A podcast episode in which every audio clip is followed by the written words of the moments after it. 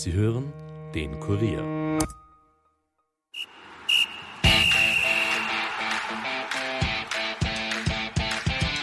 Nachspielzeit. Der Euro-Stammtisch des Kurier. Mit Ulrike Kriegler. Herzlich willkommen zur ersten Nachspielzeit, dem Euro-Stammtisch des Kurier. Ja, diesen Termin bitte gleich fix eintragen, denn ab jetzt senden wir hier täglich um 12 Uhr mittags und hier erfährt man alles über die Fußball-Euro, über Fußball im Allgemeinen und natürlich auch über unsere Gäste. An dieser Stelle auch ein herzliches Willkommen an alle, die wir Nachspielzeit Podcast mit dabei sind. Unsere Gäste sind heute wirklich hochkarätig und ich freue mich sehr, dass er da ist. Vizekanzler, Sportminister und der Minister für Kunst und Kultur, Werner Kogler, herzlich willkommen. Ja, ich freue mich. Danke für die Einladung. Sehr gerne. Auf der anderen Seite unseres Stammtischs sitzt Michael Weber von der ORS und der wird uns erklären, wo man die Fußball-Euro im Fernsehen so anschauen kann und der geballte Fußball-Sachverstand sitzt hier neben mir, zehnfacher Teamspieler für Österreich, Mohamed Akagündis. Ja. Wer am Stammtisch darf man alles, da darf man auch was trinken. Ihr seid versorgt mit euren mit Getränken. Ihr könnt euch gerne bedienen, also essen und trinken. Ja, der letzte Test ist gelaufen für das österreichische Nationalteam. Sonntag das Spiel gegen die Slowakei. Ein 0 zu 0 hat herausgeschaut. Mit einem Satz so, was schließen wir aus diesem Spiel? Ich glaube, äh, dass nicht gerade die besten Voraussetzungen waren für die beginnende EM. Aber ich glaube, Franco Foda äh, hat auch in der Pressekonferenz gesagt, woran es gelegen ist und dass er daran arbeiten wird. Also er wird die richtigen Erkenntnisse ja, ziehen. Die Tore haben gefällt, ne? Ja, war auch 0-0. Ja, und da besorgt mich mehr die Abwehrleistung, weil äh, zweite Halbzeit ist offensiv ja ein bisschen was gegangen ja. mit dem Rochieren. Aber also es wirklich die erste Halbzeit, da war schon viel Platz vor der letzten Reihe. Also es war nicht nur die umgestellte Innenverteidigung, da war auch vorher irgendwie ein seltsames Loch, weil sie alle im Pressing festgelaufen haben und es zu viel aufgegangen. Aber gut. Der erste Wir merken schon, Sie sind ein Insider, oder? Der erste Gast gleich. Wir diskutieren heute auf hohem Niveau. genau. Ja, weiß man noch nicht, weiß man noch nicht. Aber ich glaube, er hat viel probiert, ja. Also ja, von der Stammaufstellung sind wir weit weg gewesen, muss man sagen. Das, das muss man wirklich sagen. Darüber reden wir noch ganz ausführlich. Äh, wir freuen uns natürlich, dass Sie da sind. Ich nehme an, Sie freuen sich auch, aber gar nicht so sehr, dass Sie da sind. Sie freuen sich wahrscheinlich, dass seit gestern Public Viewing wieder erlaubt ist. Ja, mit Hat das besseren was mit der Euro ja, zu tun, ja, zu, ich sag gar nicht, Zungen, wohlmeinende, sage ich an der Stelle, behaupten das. Äh, also ich glaube, sowohl der Bundeskanzler als auch der Gesundheitsminister und ich haben das äh, Datum nicht vergessen, aber äh, es war ja die Debatte 17.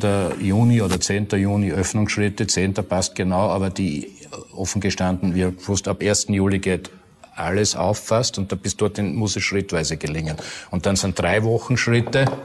Der erste war Mitte Mai, dann ist der 10. Juni besser als der 17. Dass das super für die Europameisterschaft und für das Public Viewing ist, da, weil die Sperrstand auf 24 Uhr äh, verlängert wird, äh, ist jedenfalls beabsichtigter Nebeneffekt. Ja, genau. Sehr gut gemacht, sehr gut entschieden. Bevor wir nur noch über Fußball reden, muss ich Sie fragen, Sie sind Vizekanzler, Sie sind Sportminister, Sie sind Minister für Kultur und Kunst. Dazwischen haben Sie noch eine kleine Karenzvertretung gemacht. Hat Ihr Tag mehr als 24 nein, Stunden? Das, nein, gar nicht. Also ich glaube, es äh, hat also Vizekanzler und das hat ja mit der Koordinierung der Regierung zu tun. Ja, wollen wir da die anderen jetzt nicht langweilen?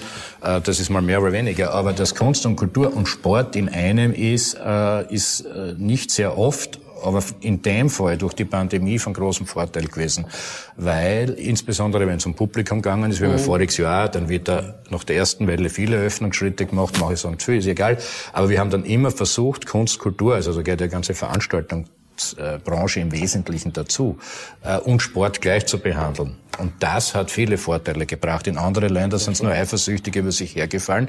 Wir haben das koordiniert und heuer war das eine völlige Selbstverständlichkeit. Wenn es für die Zuschauer aufgeht, gilt Indoor, sind andere Sportarten natürlich betroffen, viele Ballsportarten aber eigentlich. Fußball ist einer der wenigen, der draußen geht. Äh, aber auch Outdoor, es gibt ja Kulturveranstaltungen draußen wiederum, immer die gleichen Regeln. Ja? Und äh, in diesem einen Schritt, in dem großen, waren es jetzt einmal Indoor eineinhalbtausend und draußen dreitausend, mehr als woanders. Und ab 1. Juli ist überhaupt alles frei. Aber immer Gleichbehandlung und das hat Vorteile, glaube ich. Und also die, das konnte man in einem entscheiden? Ja, ja, doch, ja, äh, das ist ein Riesenvorteil. Ne? Sie sind aber eigentlich ins EU-Parlament gewählt worden, haben dieses Amt aber nie angetreten. Jetzt Hand aufs Herz, in den letzten eineinhalb Jahren haben Sie sich manchmal gefragt, warum bin ich nicht in Brüssel? Da wäre es jetzt so gemütlich, oder? Oder vielleicht wäre es im Homeoffice gewesen. Oder war das schon die richtige Entscheidung? Auf die Idee bin ich nicht gekommen. Die Entscheidung hat sich einfach gestellt. Aber äh, Vielleicht ist das dann schon zu viel der Politik, aber die Ereignisse haben sich ja in Österreich im 19. Jahr überschlagen. Also für uns war es überhaupt spannend, weil wir uns nach eineinhalb Jahren mit nichts überhaupt einmal ins EU-Parlament zurückgekämpft haben. Zehn Tage bevor diese Wahl war, ist aber äh, ein seltsames äh, Video, äh, das in Ibiza gedreht wurde, erschienen und hat alles am Kopf gestellt. Und auch da war dann klar, irgendwer muss die Verantwortung übernehmen und die Entscheidung ist so ausgegangen. Ihr werdet nicht, nicht einmal dorthin gedrängt. Ja. Aber jetzt, wenn schon ein Europaparlament, dann wenigstens Euro. Ja. Genau, über die reden wir gleich. Wir haben jetzt ein lang, Jahr lang kaum die Möglichkeit gehabt, Sport in Vereinen auszuüben. Was ist dadurch verloren gegangen? Wie bringen wir die Kinder wieder dazu, in die Vereine zu kommen? Äh, da gibt es ja verschiedene Förderungen und Ideen. Ja, völlig berechtigte Frage. Also tatsächlich, fangen wir mit dem Negativen an, war es so, dass wir bei den Vereinen, äh, insbesondere dort, das ist jetzt nicht nur der Fußball, ja, bei anderen, wo die Vereinsmitgliedschaft dazu führt, dass man bestimmte Dienstleistungen und Services kriegt vom Verein, wo man auch was extra zahlt dafür, mehr als in einem Fußballverein vielleicht, mhm. äh, dass dort äh, das zurückgegangen ist, weil, sie die, weil die Gegenleistung nicht ohne weiteres angeboten werden konnte. Ja, das ist ein ganzer, ja, und die Leute müssen auch irgendwie aufs Geld schauen. So, aber, äh, und und insgesamt war es natürlich ein Problem, weil anders als im Profisport im Übrigen, da hat die Österreich sehr rasch sehr viel zugelassen, äh, bei den Vereinen, bei den Amateurligen war weniger möglich. So, jetzt hat es da ein gewisses Hängepartie gegeben. Aber zwei Dinge, die positiv sind, glaube ich, äh, und das ist auch europaweit eher einmalig. Äh, wir haben äh, die Profiligen sowieso, glaube ich, mit ziemlich hohen Förderungen drüber gehoben. Also das sind erste Befürchtungen, dass die mehrere, gerade in Oberösterreich, in Straucheln kommen. Die sind ja abgewendet worden. Also wir haben zweimal 35 Millionen reserviert, nur für die Profiligen. Mhm. Das wird auch genutzt. Und im Amateurbereich ist es noch viel mehr Geld, dass die zumindest ökonomisch die, die Kosten und teilweise ja die Einnahmenausfälle ersetzt gekriegt kriegen. Das heißt, da ist er gewesen, ja, das haben die ja gekriegt, das funktioniert auch. Also das geht wirklich Antrag, ähm, mehr oder weniger unkompliziert eigentlich, äh, Bewertung, Knopfdruck und viele haben innerhalb von ein paar Tagen dann schon die erste Tranche gekriegt. Und wurde auch genutzt. Ja, ja, doch. Also wir haben im Sport, äh, Amateursport über, mittlerweile müssen wir schon über 100 Millionen äh, beantragt, zugesagt oder eigentlich sogar schon ausgezahlt haben. Oh, Und da ist ja verlängert worden, apropos Comeback, bis 30. Juni, damit wir ja eine lange Phase haben. Wir haben auch mit dem Finanzminister ausreichend Geld ausgedealt. So, also da hat's nichts. Ähm, trotzdem brauchen wir auch andere Dinge, auch mentale Dinge. Und da geht's ja darum, dass man wieder die Vereinsmitgliedschaften attraktiviert. Auch das wird gefördert. Mhm. Wieder fast 10 Millionen dafür das, das kriegen die Vereine, damit sie Angebote machen können, erstes Jahr, also gerade dort, wo die Mitgliedschaft mehr kostet, äh, mit dem kleinen Selbstbehalt einfach anbieten. Ja, so, dann kommen die Leute zurück. Oder wir gehen ja sogar so weit, in der, quasi in der Investition, dass neue Mitglieder in die Sportvereine äh, rekrutiert werden können auf die Art und Weise. Und dann die Image-Kampagnen, alles unter dem, ich glaube gar nicht blöd im Sport, unter dem, wenn man so will, Hashtag Comeback Stronger, weil gerade von dort kennt man es ja, verletzen, Und dann gibt's immer, aber oft auch mit einem gewissen Willen, sich zurückzukämpfen, diese Phänomene. Und, und von dort kommt's ja vom Sport. Ja, total. Also wir werden auch, es ist auch der, der, der bleiben wir beim Amateursport jetzt, äh, gibt's in Herbst hinein äh, die Tage der Sportvereine, wo Vormittag fast alle Schulen mittun äh, und aufmachen. Apropos, im Sommer haben wir ja immer das Thema gehabt, dass die öffentlichen Gebäude an Schulen zu sind mhm. und die mhm. Sportplätze nicht genutzt werden können. Da wird jetzt groß aufgerissen, nicht überall, weil da schon, ich bin ja nicht der äh, äh, Schulhalter, aber äh, die Kampagnen funktionieren. Also es hat dann manchmal die Krise auch was Gutes, weil viel, viel mehr für die Zukunft dann wird. Ja, aber muss, ja, ich glaube, wir müssen die Jugendlichen sonst, ja, ja, einfach ey. wieder zurückbringen. Und, ja, ein allerletztes, die, die haben aber als erstes auch äh, ungetestet im Übrigen, die unter 18-Jährigen haben als erstes schon seit März heuer äh, äh, trainieren dürfen, am Anfang zwar noch mit Abstand und im Freien, aber weil man gesehen hat, dass, und da sieht man die große Bedeutung des Sports, gerade für die Jungen, äh, weil wir schon äh, nicht nur physische quasi Schäden und die Nicht-Fitness zu beklagen hatten, sondern noch mehr die psychologischen. weil die nicht zusammenkommen können und wenn du nicht rauskommst und dann nicht bewegen kannst. Und deshalb wurde im März äh, für die unter 18-Jährigen äh, im Freien das aufgemacht und wurde ja, auch genutzt. Klar. Auch ohne klar. Testen und Impfen, ja. Ja, die Sportvereine sind ja oft eine soziale Grundlage. Ja, und über auch. die Vereine wurde es organisiert, ja. Also das ist vor allem äh, äh, dann auch nur Kooperation gewesen. Aber Apropos vielleicht. Vereine. Sie sind ja aus der Steiermark. Ich weiß, Sie sind Fußball interessiert. Da gibt's immer zwei Farben, für die man die Daumen drückt. Was ist es bei Ihnen? Schwarz oder rot? Ja, seit Kindergartenalter schwarz. äh, ja, große Affinität, große Affinität. Ja, die grüne Mark, ja, die, ja. die steht ja für sich. Da ist nicht alles grün. Die grüne Mark, das grüne Herz Österreichs. Also man könnte ja nur Kampagnensprech da machen. Außer bei Sturm. Aber ja, Sturm passt super, ja. Aber das ist, eine Kindheit, das ist eine Kindheitsprägung. Ja. Was haben Sie für Position Nein, ich habe dort gespielt. Das ist ein altes Märchen. Ich so. bin dort mitgelaufen, ein Jahr lang. ja, immerhin. In der U, bei der U21. Sowas gab's damals. Ich glaube, zu ihrer Zeit hat es das, glaube ich, gar nicht mehr gegeben. Ja, Aber doch, 1981 hat es U21 gegeben. Ja. Und da durfte ich äh, mittrainieren und äh, war dort dabei. Äh, und das war's dann aber schon. Äh, und deswegen möchte ich das immer ein bisschen overbremsen, weil man muss ja ehrlich bleiben. Ja, aber sonst kommt aber, noch wer und engagiert sie, ne? Ja, eben. Ja, als was, genau. als Was haben Sie für eine Position gespielt? Äh, heute würde man sagen offensives Mittelfeld. Damals ist im Wesentlichen noch 4-3-3 gespielt worden und nicht einmal jongliert worden. Nicht? Äh, ja. Halt rechts im Mittelfeld, aber eher nach vorn. Ja. Ich weiß aber, Sie interessieren sich auch für den internationalen Fußball. Gibt es da irgendeinen Lieblingsclub, ein Lieblingsland? Naja, also äh, von den Nationalteams her hat jetzt viele äh, quasi sentimentale Favoriten meinerseits geben, aber im Clubfußball ist es halt auch so. Da kippt man halt einmal rein, wie viele beim Zuschauen bei Jahren. Das war ganz früh in die 70er Jahre, so alt bin ich schon, in Schulhalt. Nein, bei mir war es der FC Liverpool, nicht, die, nicht was Deutsches. Und da habe ich sogar das Garagentor mit FC Liverpool zuplakatiert, zur Freude meiner Eltern. Nicht gut, aber da gleich einmal eine Sprayaktion. Aber ähm, sonst ist es, äh, sonst war es dann aufgrund der Spielweise, muss ich allerdings sagen, der FC Barcelona, auf das kommst halt bald einmal. Ja. Bei den Nationalmannschaften ist es wieder anders. Äh, als Kind Holland, also wie das, das Finale Deutschland-Holland 74, das war immer die, die, immer die Streiterei, so wie Rolling Stones gegen Beatles, äh, also äh, zehn Jahre vorher. Beckenbauer, ja, Greuf gegen Beckenbauer. Ja. Herrlich, ja? Wenn Sie sich daran erinnern können, haben Sie die besten Tage schon hinter sich. Aber da, da waren schon viele. Die besten Tage hat es Die haben da waren schon viele, da waren schon viele dabei. Ja. Na ja, 1974, ja. Da war ich noch nicht auf der Nein, Wahnsinn, ja, da, so alt bin ich. Ja, dafür war ich noch ein Kind. Ja. Aber immer zu den Holländern oder? Ja, ja, aber die sind dann wenigstens, die sind dann wenigstens im 88er Europameister geworden. Ja. Nein, aber damals für, für, für Italien war sind in unserer Europa. Für Italien? Nicht, nicht für Italien, aber das hat eine hohe Affinität gehabt, weil ich dort dauernd unterwegs war. Mhm. Als, äh, quasi so wie ein Interrail, immer noch mit, das waren meine Sommerurlaube. Waren 70er Jahre war Lignano und da. Äh, Nein, das habe ich dann auslassen, wie ich selber entscheiden dürfen. weil ich bin eher, ich bin eher dann mit, äh, mit dem Zug bis nach Sizilien gefahren und alles, was dazwischen war. Nicht? Und okay. da sind einige Stadien auf der Strecke. Das heißt, heute Abend drücken Sie den Italienern die Daumen? Ja. Ja, eher schon. okay, eher schon, ja. ja. Aber das traut sich sagen, wenn er da sitzt. Ja, in Istanbul aufgewachsen. Ja, ja ich, ich, muss ja emotional bleiben. Ja. Also ich darf nicht vernünftig entscheiden, sondern vor Du musst, genau. ja. für deine Ich muss da die Stange halten ja. für die Türkei.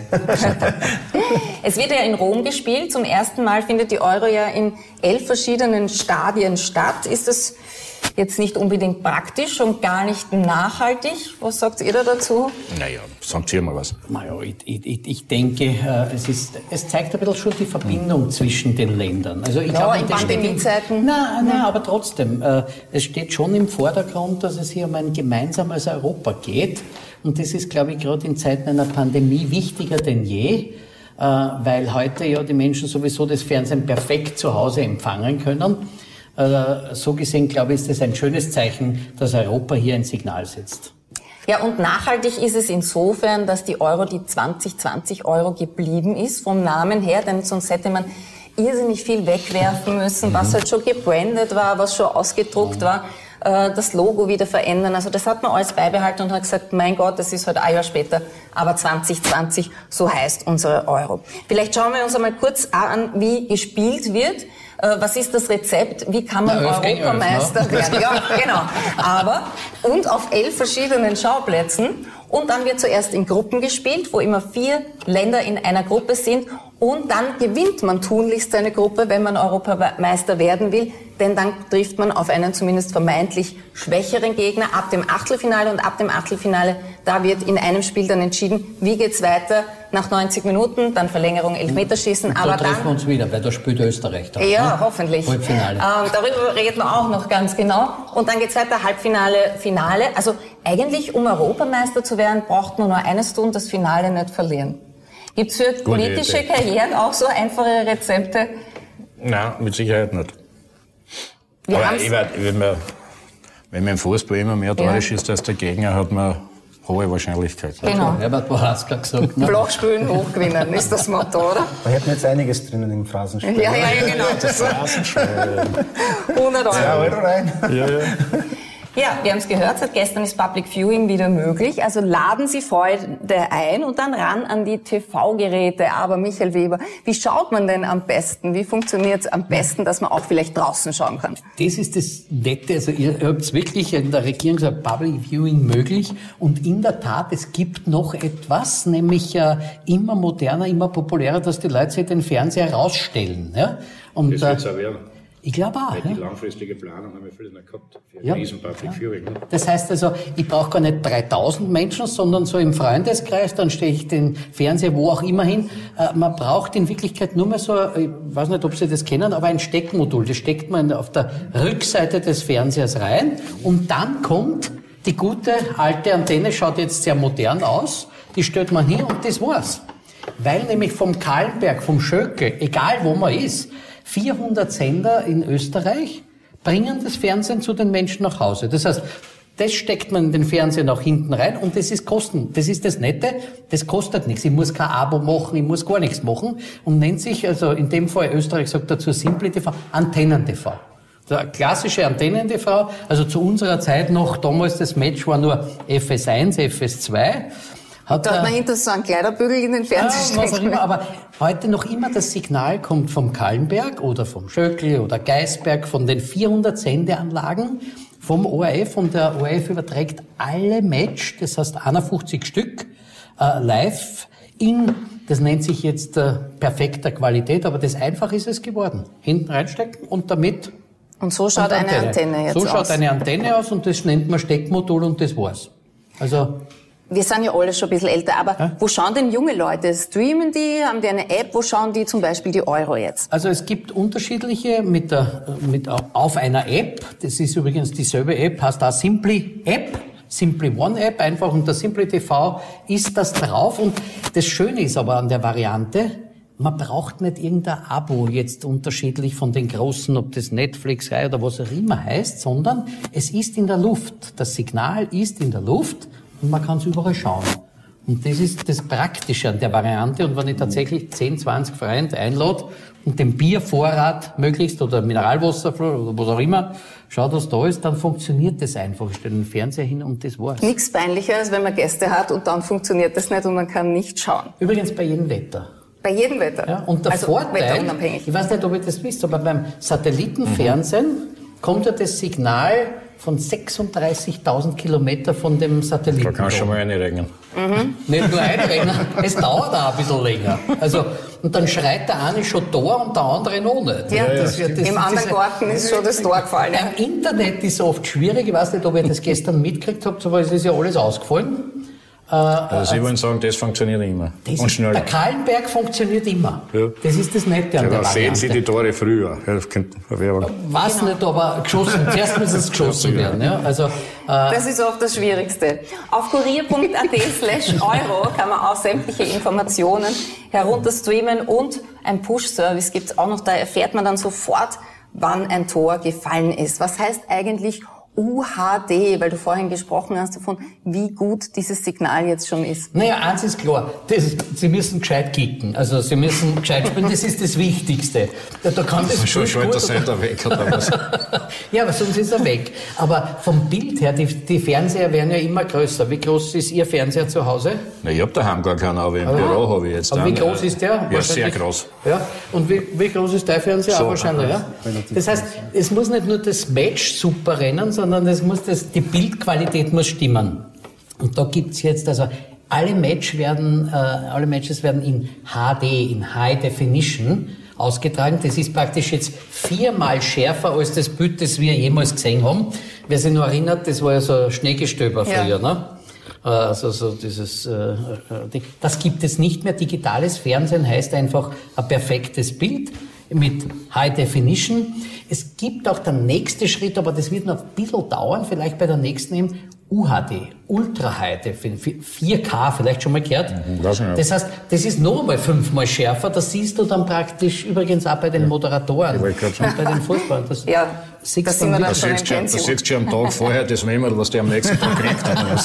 Nein, aber das ist natürlich dann die Bildqualität, nachdem ja. die Dinge immer größer und, und schöner werden ähm, muss natürlich passen und das muss funktionieren. Ne? Wie ist das bei dir? Wo bist du Fan? Bist du überhaupt Fußballfan? Nein, ich bin ein alter Rapidler. Das ist also, wir zwei kommen aus Otterkring. Wir kommen aus Otterkring. Okay. Also da gibt's auch das Rapid-Gymnasium in der Maroldinger Gasse. Da, da bleibt gar nichts anderes über. Ne? Wenn man jetzt Ihr grabt seinen eigenen Tunnel nach Hütteldorf. Genau. Wenn man jetzt drauf kommt, Justus, heute fängt ja die Euro an. Ich hole mir noch schnell den neuesten Fernseher. Worauf sollte man achten? Das ist ganz wichtig. Also abgesehen davon ist ganz, äh, Fernsehen ist übrigens also, äh, der, der Fußabdruck äh, der ökologische Fußabdruck ist äh, und äh, beim Fernsehen wesentlich geringer, wenn man darauf schaut, auch, dass der Energieverbrauch äh, sich in, in, Grenzen hält. Ähm, das ist ein ganz, ein ganz ein wichtiger Punkt. Und dann natürlich, wenn man nur ein kleines Zimmer hat, nicht so ein, so, so ein 60, 80 Zöller, das ist nicht so gut, weil der Abstand da stimmen muss. Also man sagt ungefähr zwei, dreimal so äh, der Abstand von der mhm. Diagonale des Fernsehers sollte man wegsitzen. Dann hat man eigentlich die beste, die beste Qualität. Ja, und wer jetzt, äh, Mediamarkt äh, wird es Angebote geben und auch beim Händler ah, gibt es ja, natürlich, ja, ja, natürlich ja. oder beim, selbstverständlich. Beim österreichischen Fachhändler. Ja, beim österreichischen Fachhändler. Genau. Der gibt dann, dann dieses Modul dazu, steht ich bin Modul auch für dazu. die Fachhändler, ja. Genau, Fachhändler. Ja, du gibst es dazu, weil das kriegt er kostenlos dazu mit der Antenne und dann kann er eigentlich alle seine Freunde einladen. Aber aufpassen, dass man den Fernseher noch durch die Tür kriegt. Also 55 Zoll wäre okay, oder? Ja, aber ich finde, da kann, genau. nicht. Ne? Du hast uns so einen Fernseher mitgebracht ja, und den können Sie gewinnen. Sie müssen allerdings noch bis nach der Euro warten, weil so lange steht er bei uns. Aber dann können Sie gewinnen. Was Sie dazu tun müssen, ist allerdings zu erraten, wer wird Europameister. Also die Finalpaarung bitte per Mail an europameister.kurier.at und im Betreff bitte ebenfalls Europameister eintragen. Dazu das Spielergebnis nach 90 Minuten. Den Europameister kann man dann unterstreichen. Das ist ganz wichtig. Und dann kommt der Fernseher zu einem nach Hause, wenn man ein bisschen Glück hat. Also im Falle des Falles entscheidet das los. Und weil das wirklich schwierig ist, dürfen Sie damit noch warten bis zum ersten Achtelfinal. Aber dann wird getippt. Was tippt ihr so? Wer wird Europameister? Was sagen Sie? Frankreich. Frankreich? Was sagst du? Italien. Italien. Türkei. Schön wär's, aber wir wollen ja realistisch bleiben. Deswegen es gibt einige. Österreich. Österreich, ja, warum nicht? Ja? Warum? Ja. Okay. Ja, Conchita hat gewonnen, ne? Und da kann auch damit rechnen. Genau. Gewinnen kann man auch davor schon, nämlich wenn man unsere Quizfrage des Tages beantworten kann. Dazu gibt's ein Kurier-Fan-Package, das können wir hier herzeichnen. Da ist ein Trikot drinnen und ein paar kleine Überraschungen. Dazu bitte die Quizfrage des heutigen Tages beantworten und dann ein Mail schreiben an emstammtisch.kurier.at und den Betreff Quizfrage 1. Und diese Quizfrage des heutigen Tages, die lautet, wurde schon einmal eine Euro verschoben? Ist das A nullmal passiert, also ist jetzt zum ersten Mal, oder B einmal, C zweimal oder D dreimal? Wenn Sie die richtige Antwort kennen, jetzt ran an den Computer oder an das Handy. Inklusive 2020 oder nicht? Das ist ohne 2020. Also das, jetzt. Ja, okay. A nullmal wäre okay. dann 20, ist, ist es das, erste Mal. Mal. Genau, ist das schon mal passiert? Ja oder nein? Ist das schon mal passiert? Ja, das besprechen wir dann gleich in der Werbepause. Der Gewinner wird morgen bekannt gegeben oder natürlich auch per Mail, falls Sie nicht zusehen. Aber wir gehen davon aus, dass Sie zusehen und wir sind gleich wieder für Sie da nach einer kurzen Werbeunterbrechung. Bis gleich.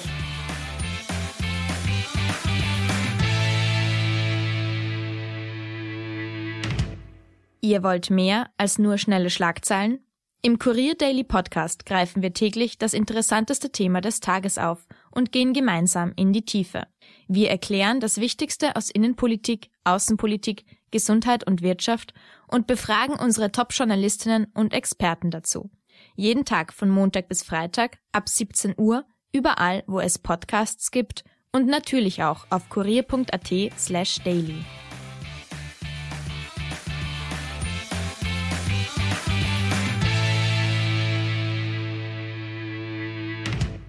Willkommen zurück bei der Nachspielzeit im Euro-Stammtisch des Kurier.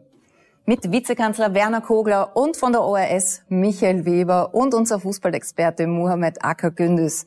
Heute Abend geht's los. Türkei gegen Italien. Was können wir da erwarten, Mohamed?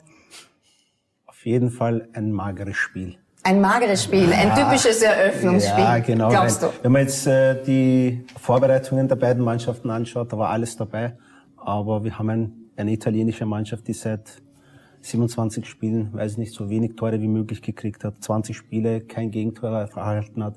Die Türken äh, in der Quali-Gruppe nur drei Tore erhalten, also es aber das würde ja eher dafür sprechen, dass die Italiener so überragend sind und die Türken nur so wegschießen. Oder ja, ist das dein persönlicher Wunsch nein, jetzt, dass das ein mageres Spiel ist? Es ist natürlich auch Wunsch dabei, aber die Türken sind vor allem in der Verteidigung sehr, sehr gut aufgestellt. Also das ist wirklich Prunkstück mhm. äh, dieser Mannschaft und deswegen glaube ich nicht, dass da viel Tore fallen werden. Aber, aber was ist eigentlich der Unterschied zwischen dem italienischen Fußball und dem türkischen Fußball? Ja, das ist auch eine gute Frage. Ich glaube, die Italiener sind einfach viel organisierter, viel strukturierter im Spiel. Die Italiener die organisierter? Ja. Aha. Wir reden äh, nur über Fußball. Fußball, Fußball, genau. Fußball, da sind sie wirklich. Also ich habe ja auch selber in Italien gespielt.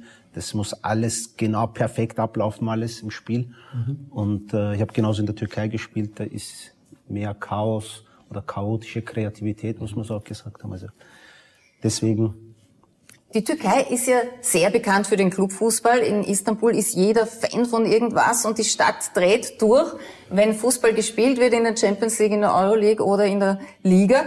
Aber was ist denn los in der Türkei, wenn die Nationalmannschaft spielt? Es waren in letzter Zeit ja sehr, sehr viele Erdbeben in der Türkei. Und ich glaube, das könnte auch ein Mittelgrund sein, dass der Seismograph wieder ausschlägt, falls ein Tor fallen sollte. Ähm, äh, es wird sicher ordentlich gefeiert werden. Nur die Frage ist halt, was am Schluss rauskommt. Also ein Tor alleine wird nicht viel reichen. Ja, wer weiß. Weil die Italiener, die haben sich wirklich warm geschossen in den beiden Vorbereitungsspielen. Also Österreich hat 0-1 verloren und 0-0 gespielt. Wir haben uns nicht warm geschossen. Aber Italien hat 7 zu 0, okay, gegen San Marino gewonnen und 4 zu 0 gegen EM-Teilnehmer Tschechien. Das ist schon eine tolle Leistung, oder? Ja, aber wieder sehen wir, nicht? immer zu null. Und äh, mhm. die letzten acht waren zu null, die letzten acht Spiele. Sie haben die, also seit 27 ja. Spielen sind die jetzt ungeschlagen. Genau. Und mhm. davon aber, ich glaube, 22 Mal gewonnen und davon 20 Mal zu null. Ich meine, natürlich, man muss ein bisschen relativieren, das Ganze. Ja, also da waren keine großen Nationen dabei. Ich glaube, es war einmal Niederlande und einmal Portugal dabei. Sonst waren es vermehrt kleinere Mannschaften. Und dann für kleinere Nationen. Aber trotzdem muss man mal so eine Serie hinlegen. Und, und wenn sie einmal ein Tor erhalten, dann in den letzten 27 Spielen nicht mehr als eines. Aber wie macht man das, dass man also dass so lange kein Tor bekommt? Ja, wie gesagt, also zuerst einmal relativieren. Es geht einmal gegen andere Nationen. Mhm. Ja. Äh, zweitens, die Italiener sind ja bekannt dafür für ihre gute Defensivarbeit. Ja, das ist ihr Um und Auf. Und nur jetzt ist mit dem neuen Trainer, mit Mancini, noch dazugekommen, dass sie auch offensiv, mhm. wenn man an den Ergebnissen auch sieht, einen richtig guten Offensivfußball spielen mhm. und äh, sie geben dem Gegner einfach keine Möglichkeiten. Wenn sie den Ball haben, sind sie gut und wenn der Gegner den Ball hat, dann schauen sie, dass sie sofort wieder. Also Italien hat in der Quali zehn Spiele gespielt und zehnmal gewonnen und hatte aber in der Gruppe Finnland und Griechenland, Bosnien, Armenien, Liechtenstein. Also trotzdem ja, natürlich. Waren das also, gute Gegner? So eine Serie muss man mal zuerst mal hinlegen. Und sind ein äh, berühmter Euro-Teilnehmer zum zehnten Mal, sind die schon bei einer Euro dabei. Davon können wir auch noch träumen. Allerdings waren sie zum letzten Mal 1968 Europameister. Das ist dann doch schon eine Zeit her. Das einzige Mal, genau. Ja. War das einzige Mal. Hat der Italien gesagt, wer äh, wird Europameister? Du ja. hast gesagt Italien. Italien ja. Nach 1968 der zweite Europameistertitel. Wir waren schon öfter Fußballweltmeister. Genau. Ja, genau. Also sind eher eine WM-Mannschaft. Schauen wir uns kurz an, wer ist noch in der Gruppe A? Da ist noch Wales und die Schweiz dabei. Also Italien, Türkei, Wales und die Schweiz. Wer ist da für euch der Favorit auf den Gruppensieg? Ich glaube, die Italiener sind auf jeden Fall die Favoriten. Also da brauchen wir gar nicht diskutieren drüber. Und dann kommen natürlich Ihr gebt ihm recht? Ja, Ja, kommt ja, die. Türkei. Ja. Obwohl ich glaube, dass es sehr, sehr eng wird. Also ja, die Waliser sind, äh, haben eine sehr gute Mannschaft. Auch die Schweizer darf man nicht unterschätzen. Die Schweizer sind auch sehr stabil seit Jahren. Ich weiß nicht. ob- Das wird sehr, sehr eng werden um Platz zwei und drei. Weil es kann ja der dritte Platz auch. Äh, Genau. Die besten, vier reichen. besten Dritten in den Gruppen steigen auch noch ins Achtelfinale auf. Das wissen wir noch von E- der EM 2016, wo ja Portugal mit drei Remis Genau. sogar- Drei Unentschieden Drei haben sich die Unentschieden irgendwie die- die- die- gestümpert ins Achtelfinale und waren letztendlich Europameister. Genau. Also es muss nicht immer so von vornherein wirklich flutschen. Das ist unsere Hoffnung.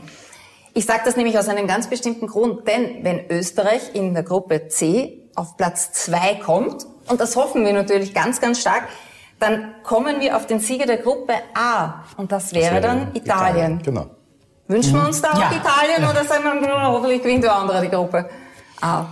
Ja, Nein, nein, Italien, Österreich wäre auch cool, oder? Ja, aber du weißt ja nicht, was uns erwartet, wenn wir Erster oder Dritter werden. Ach so, ja, stimmt. Das Da wissen wir dann gar nicht. die deutsche Gruppe. Ich- Europameister, Weltmeister oder Deutschland. Also, Die Todesgruppe F, oder? Da ist Deutschland, Portugal, Frankreich Die Ukraine müssen wir zuerst gewinnen, oder? Oh ja. Na, zuerst fangen wir mal an bei Nordmazedonien. Zuerst, mal- zuerst die Hose, dann die Schuhe. Gut, wir gehen ja davon aus, dass wir eine gute Mannschaft haben.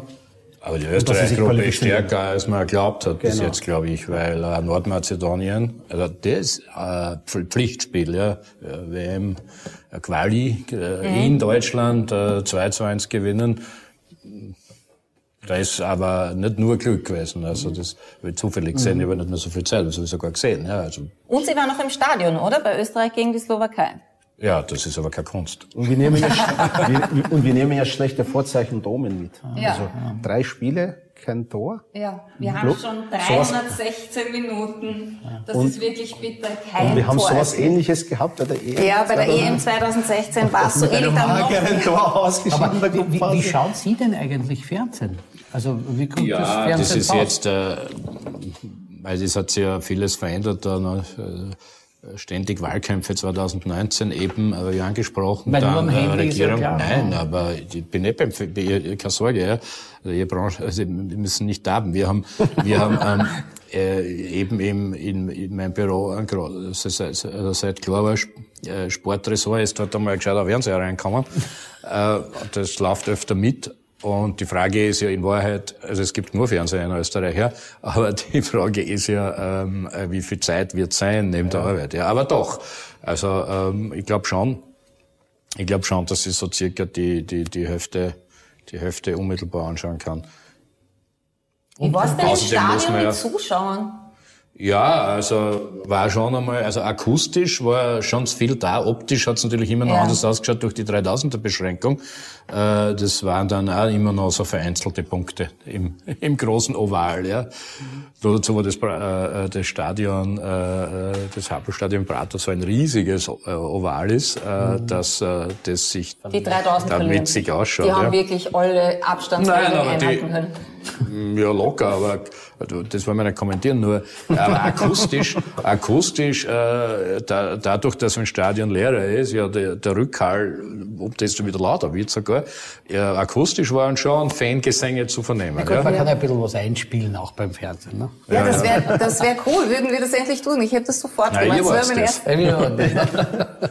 so ein bisschen Atmosphäre, oder? Für Mhm. den Fußball. Aber jetzt wird ja hoffentlich alles anders und bei der Euro sind immer wieder Zuschauer erlaubt. Das ist ja auch länderunabhängig, weil wir elf verschiedene Austragungsorte haben. Ist in jedem Land natürlich anders. Genau. Die Bestimmungen. Ich glaube, ja, Ja. in Ungarn 100 Prozent. Also die Genau. stopfen das voll. Ja, haben wir voll. eigentlich da jemand vor Ort, der mal schaut, so wie funktioniert das, damit wir Na, das es ist vielleicht nicht auch in der mein Job, Bundesliga... aber was ich mitgekriegt habe, ist, es gelten die nationalen Bestimmungen auf der einen Seite und die UEFA, aber da äh, kann ich nur dilettieren, wird sicher auch irgendwelche Mindestregeln haben, aber das Ergebnis ist jedenfalls äh, am wenigsten sind, glaube ich, in Kopenhagen. Aber das, äh, äh, die Relation ist ja interessant. Weil München ist ein großes Stadion. Ich glaube, die müssen mit 14.000 auskommen.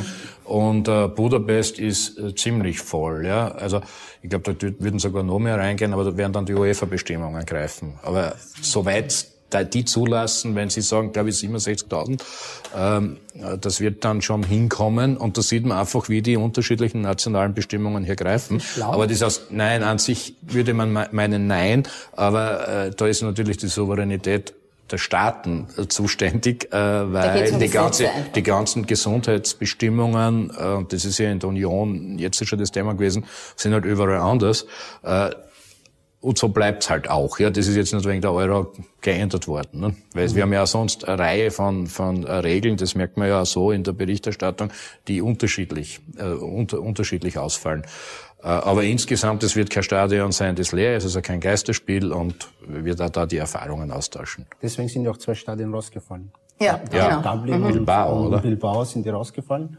Wer hat das übernommen? Die Spiele in Dublin übernehmen St. Petersburg in der Gruppenphase und äh, das Wembley-Stadion im Ab dem Achtelfinale. ab dem Achtelfinale und ähm, statt Bilbao kommt Sevilla dazu.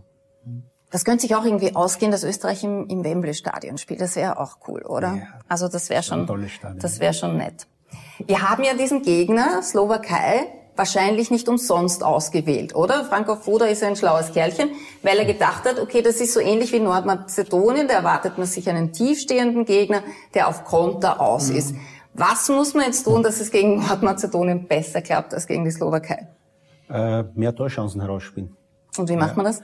Äh, das Spiel an sich äh, war ja bis äh, zum gegnerischen 16 oder bis ins Drittel, in das gefährliche Drittel des Gegners war ja okay, aber danach war eigentlich Endstation und Franco Foda muss schauen, dass er seine Spieler da dahinter hinbringt, dass er seine Spieler in gefährlichere Räume bringt und dass wir zu Abschlüssen kommen. Daran Ja, er aber ich glaube, da geht's auch um ein bisschen einen Wirbel erzeugen an Kreativität. Und man hat ja gesehen, dass, äh, äh, dass, mit, dass mit Anatovic denn das ein bisschen gelungen ist, weil der hat sich ganz anders bewegt in diesen Räumen. Ja, aber ich sage noch einmal, was ich eingangs gesagt habe, mir macht, mir macht mehr Sorgen als, ich traue ich trau offensiv äh, gewisse äh, Kombinationsfähigkeit unseren schon zu, dann, wenn es darauf ankommt.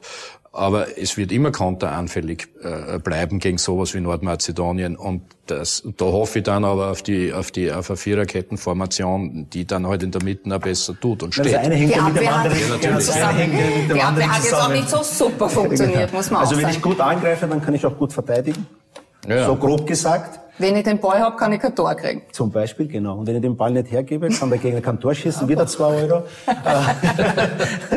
Wir müssen hier ja was verdienen auch. Und äh, natürlich, die Wechsel haben geholfen, dass wir zu Torchancen gekommen sind. Aber das waren bedingt durch diese personellen Wechsel, personelle Veränderungen haben zu gewissen Dingen geführt. Die Frage ist halt, ob man nicht auch im technisch-taktischen Bereich noch was machen kann, Ja. damit man da reinkommt. Der Herbert Braska hat in der Pause des Spiels gesagt, es wäre jetzt nicht schlecht, wenn wir den Sascha Kalajdzic auch mal am Kopf treffen. Das heißt, es muss mehr um die Seite kommen, man muss mehr reinflanken. Ja, Wer wird von Anfang an spielen?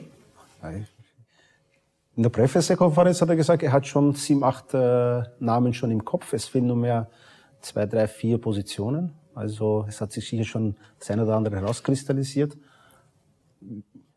Es wünscht sich natürlich jeder, dass sein Arnautovic spielt. Es wünscht sich jeder, dass... Äh, Wird er spielen, glaubst du? Gegen Nordmazedonien schon? Ja, wie er beieinander ist, ne? Genau. Also, wie es ihm geht halt, ne? aber jetzt natürlich Ja, das ist immer die Frage. Wenn es einen nicht so gut geht, sagt man dann, okay, du spielst von Anfang an und schaust einmal so lange, bis er du muss bist. auch immer spielen. Also, Ja, ja, aber er muss auch immer spielen, er muss, er muss eine Muss Pressekonferenz funktionieren. sein. Er muss funktionieren. Ne? Er kann sich auch nicht ausreden. Ne? Aber funktioniert aber eh nicht immer gleich gut. Ja. Wie bereitet man sich auf eine Pressekonferenz vor? Am besten gar nicht mehr. Macht ihr das so? Geht ihr da rein oft, wenn man Nein, sich ist vorher gar nicht... Nein, Nein, Unterschiedlich. ist völlig unterschiedlich. Ja. Ja. Aber oft ist es schon so, dass man erst knapp entscheidet, wer äh, den Ministerrat anschließend kommentiert. Also da bleibt gar nicht so viel Zeit. Also dann doch so ähnlich wie beim Fußball. Jausse und Na ja. Soros oder du spielst los. Gut, ja. Da, äh, aber Interview und Fußball, das wären interessante Anekdoten. Ja. Da hat es auch schon tolle Interviews gegeben. Ja. Interviews über Fußball? Ja, von Fußballern. Von Fußballern. Anschluss, nach dem Match zum Beispiel. Ja. Ja, haben wir alles schon tolle gehört. Was ist so dein, dein größter Fauxpas bei einem Interview? Nein, du hast immer was Gescheites gesagt, oder? Na, Du hast das. Nein, nein, ich habe nicht immer was Gescheites. In der Emotion verliert man sich schon äh, das ein oder andere Mal. Aber nicht so, dass es jetzt so, so wie ein Pfeffer vielleicht äh, nach dem In der In der Pause. Pause vom Spanienspiel oder hoch werden wir es nicht mehr gewinnen. Genau. Ein Oder- legendärer Spruch. oder wieder neu, neu Der war super. Genau. Schon wieder so ein Depperte Frage. genau. Aber das wäre auch mal was für einen Politiker, oder? Ja, das wäre die also- nächste depperte Frage. Ja. Schwierig. Nein, wird Schwierig. nicht funktionieren. Ja, aber legendär damit, auf allen Genau. YouTube-Kanälen top. Ja, Viel interessanterweise eine Umfrage. Wir haben ja circa, weiß nicht, sechs, sieben Millionen Trainer, die wissen, wie die Mannschaft aufgestellt wird. So eine Umfrage, einmal was da rauskäme, wer spielen soll. Ne? Aber das, Na, da einigen sich die niemals. Also übrigens, wir dilettieren ja da alle außer dir jetzt, äh, dich ausgenommen im Fußball. Das ist halt so. Aber jeder redet mit. Na, du kann hast ja ja auch nur- Fußballer zu Hause. Ne? Also, Ja, naja, ein Trainer. Aber wir Jetzt, können ja. auch nur mutmaßen. Wir Genau. können- Wir wissen ja nicht, was, was sich der Frankfurt Aber oder fühlen sich manchmal so wie ein Fußballtrainer. Also Politik und Fußballtrainer ist gar nicht so, weil man entscheidet was. Das muss der Fußballtrainer auch. Und zwei Stunden, nämlich nach dem Spiel, weiß jeder besser, wie es hätte sein sollen. Ist Ja, na so sicher, äh, äh, aber das ist jetzt weniger in, in der Regierung oder in der in eigenen sozusagen in, in, eigenen Partei, Freundinnen und Freunden ist es weniger, aber aber so ein paar Meter weiter äh, hast schon immer welche, die die es eh schon immer gewusst haben, nur nachher. Ja, genau. Äh, also das ist äh, gut, aber so sind Menschen, ja. Aber das heißt, das ist überall. Ich, ich glaube, es ist dann nur immer eine Frage des Umgangs. Also in der Politik ganz, ganz besonders. Oder auch hier, gut, aber da kommt der Sportgeist dazu. Wenn man verliert, man verliert gemeinsam, man gewinnt gemeinsam. Das ist bei euch vielleicht ein bisschen schwieriger. aber, aber im Sport denkt man sich, also, da müssen wir schon zusammenholen. Ne? ist das immer so? Ja, gibt's auch Konkurrenz, oder? Ja, auf jeden Fall. Aber ich glaube, auf Nationalteamebene wünscht jeder, dass Österreich so weit wie möglich. Natürlich. Ja. Was muss denn noch passieren? Also zwischen dem letzten Vorbereitungsspiel und dem ersten Bewerbsspiel dann gegen Nordmazedonien ist eine Woche Zeit. Was glaubt ihr? Was macht man da am besten? Sagt man, kommt Burschen, machen wir mal eine Pause, Kopf frei kriegen. Sie haben ja einen Tag frei gehabt. War Aber das da, mal da haben gut? wir nächstes Mal, was machst du in der Woche? Was, was, was würdest du am liebsten tun? Noch, also ich als der Trainer, wie Nein, nicht als Trainer- Trainer, als Spieler. Als Spieler, ja, als Spieler. Heimgehen, oder? Nein, Sie haben ja eh einen Tag frei äh, erhalten äh, zum Auskurieren und Regenerieren.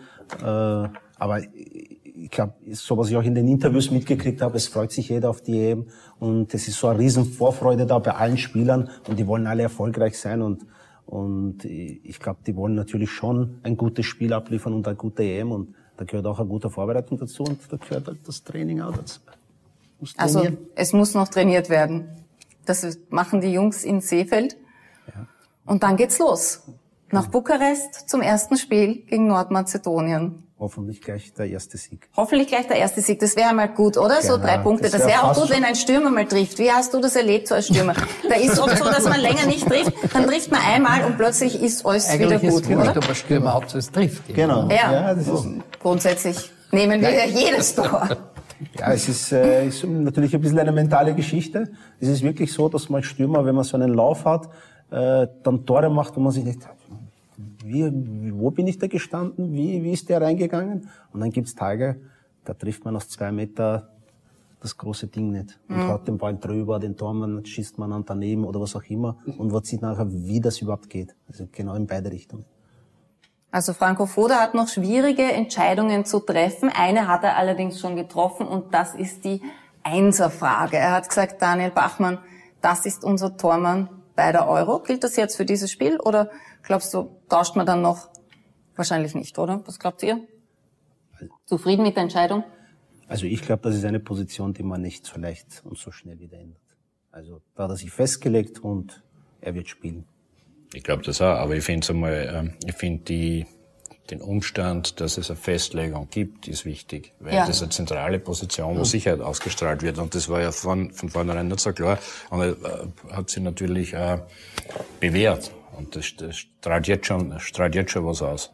Ja, und das war auch in Ordnung, oder? Also gegen die Slowakei, ja, der, ist ja. der war die Selbstsicherheit in auch gegen Person. England. Auch gegen England hat, er, hat er gut gespielt. Also wir haben einen Pluspunkt gefunden im Spiel gegen die Slowakei. Nein, ich glaube, das, was ich gesagt habe, von wegen eine Entscheidung zu treffen äh, und nicht siebenmal immer dumm eiern und irgendwann einmal sagen, so ist es jetzt und einem, einem jungen Tormann auch die Chance zu geben, das stärkt den Mann und Erfahrung hat er, warum soll er da nicht bestehen? Ja. Corona ist natürlich auch ein Thema. Spanien diskutiert eine Notimpfung für seine EM-Stars. Mhm. Sie kennen sich da aus. Geht es überhaupt jetzt noch, dass man die noch impft? Weil es sind halt, es ist halt irgendwer positiv. Jetzt muss man schauen. Was, geht sich das noch aus? Ja, also erstens kenne ich mich nicht aus, das muss ich dementieren. Und zweitens, äh, aber das, äh, was man halt mitkriegt trotzdem, Notimpfung, äh, also typischerweise wird ja äh, von den Vakzinen kommend Immunitätsschutz äh, das erst nach zwei, nach drei Wochen überhaupt einmal brauchbar aufgebaut. Also ob das eine gute Idee ist, weiß ich nicht. Allerdings, die haben wir vorher schon Debatten gehabt, ob impfen oder nicht. Und äh, äh, da ist aber offensichtlich, weil der, der Fußballpräsident schlagt es vor, aber irgendwie ist es nicht passiert. Keine Ahnung, ich weiß auch nicht, wie es in, in anderen Ländern gelaufen ist. Ich weiß nur Folgendes, dass wir zusammen mit dem Landesverteidigungsministerium und Anerkennung an die Frau Kollegin Danner es äh, un, quasi unaufgeregt möglich gemacht haben, dass äh, unsere Olympiateilnehmerinnen und Olympiateilnehmer äh, geimpft werden. Das war auch nicht gleich klar, weil man wollte keine besonderen Privilegien, aber dann doch noch rechtzeitig. Und soweit ich weiß, die meisten mit äh, Johnson Johnson. Ja, Warum das noch nicht, weil es nur einmal Und unsere Fußballer sind auch geimpft, oder? Weiß ich nicht auswendig. Also, wisst ihr? Da die aus den unterschiedlichen Ligen kommen, ist das, glaube ich, nicht mhm. so, nicht so gleich. Ah, also okay. da hat jeder entscheiden dürfen. Ich, tipp, äh, ich bitte jetzt euch Tipps abzugeben. Türkei Italien habt ihr Kreide und Tafel bekommen mhm. und dürft jetzt eure Tipps abgeben. Wie geht das erste, das Eröffnungsspiel der Euro 2020 Wie viele Tore werden die Italiener schießen? Eins. Eins. Nein, ein typisches Eröffnungsspiel. Ich schaffen die Türken auch eins. Eins, die Türken meinst du? Ah, leider zu null. Italien zwei und die Türkei eins. Diplomatischer. Also, Was habt ihr? Michael Weber hat getippt, Türkei, Italien 1 zu 2. Herr ja. Vizekanzler hat getippt, Türkei, Italien 0 zu 1. Was ist so das, das meiste Ergebnis, das häufigste also Ergebnis bei der Eröffnungsspiel ist ja. Wunsch, Wunsch, mein Wunsch wäre natürlich... Das ist Weihnachten. Wünschen ist Weihnachten. ja, darf ja. Wunsch wäre natürlich, dass die Türkei gewinnt, aber ich glaube, ich tippe auf ein realistisches 1 gegen 1. Eins zu eins. Eins zu eins. Also, also jeder, nein, nein, nein, nein, das ist äh, sein ist Geld. Da wir, wir so, konzentrieren uns noch auf ein Lachgesicht. Also. also. Ja, ich bitte euch jetzt noch zu unterschreiben. Wir haben ein Trikot da und darauf werden alle Gäste von der Nachspielzeit unterschreiben. Da haben wir einen Stift, bitte, Herr Vizekanzler. Und Michael Weber vom ORS vorne drauf, wo Sie wollen. Vollkommen wurscht. Das ist dann unser Erinnerungsstück und wer weiß, vielleicht versteigern wir das ja noch für einen guten Zweck. Michael, bitte auch noch unterschreiben. Wir notieren natürlich eure Tipps und das werden wir dann bitte, morgen besprechen. Jetzt gehen wir davon aus, Mohammed, dass der Tipp von Michael richtig ist und vielleicht die Türkei in Führung geht.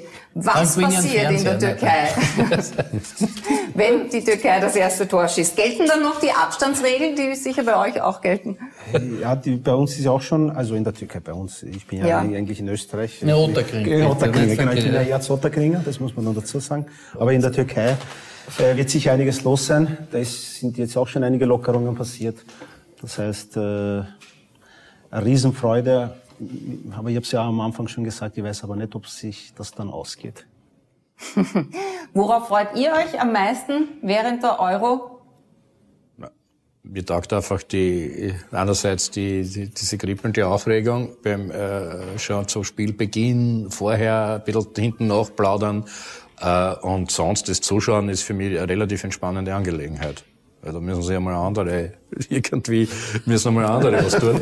Das ist super. Also, also das ist Spannend, äh, seit, von, wie gesagt, von Kind weg, äh, Fernseher, grüner Rasen und da bewegt sich was, da tut sich was. Worauf man hat, man hat das übrigens Und wieder Fans gemessen. im Stadion hören. Ja, also das genau. ist schon, Ja. das Nein, ist, werden Millionen zuschauen, weil früher hat man das gemessen, in den, vor, vor 30 Jahren noch hat man gemessen, äh, in der Pause, wie viele Leute aufs Klo gegangen sind den, nach dem Wasserverbrauch. Hat man ungefähr gewusst, wie viel zugeschaut haben. Ach so, Wirklich, ja. und da lassen Na, der, immer der Wasserverbrauch in der Pause ist enorm gestiegen. Ja?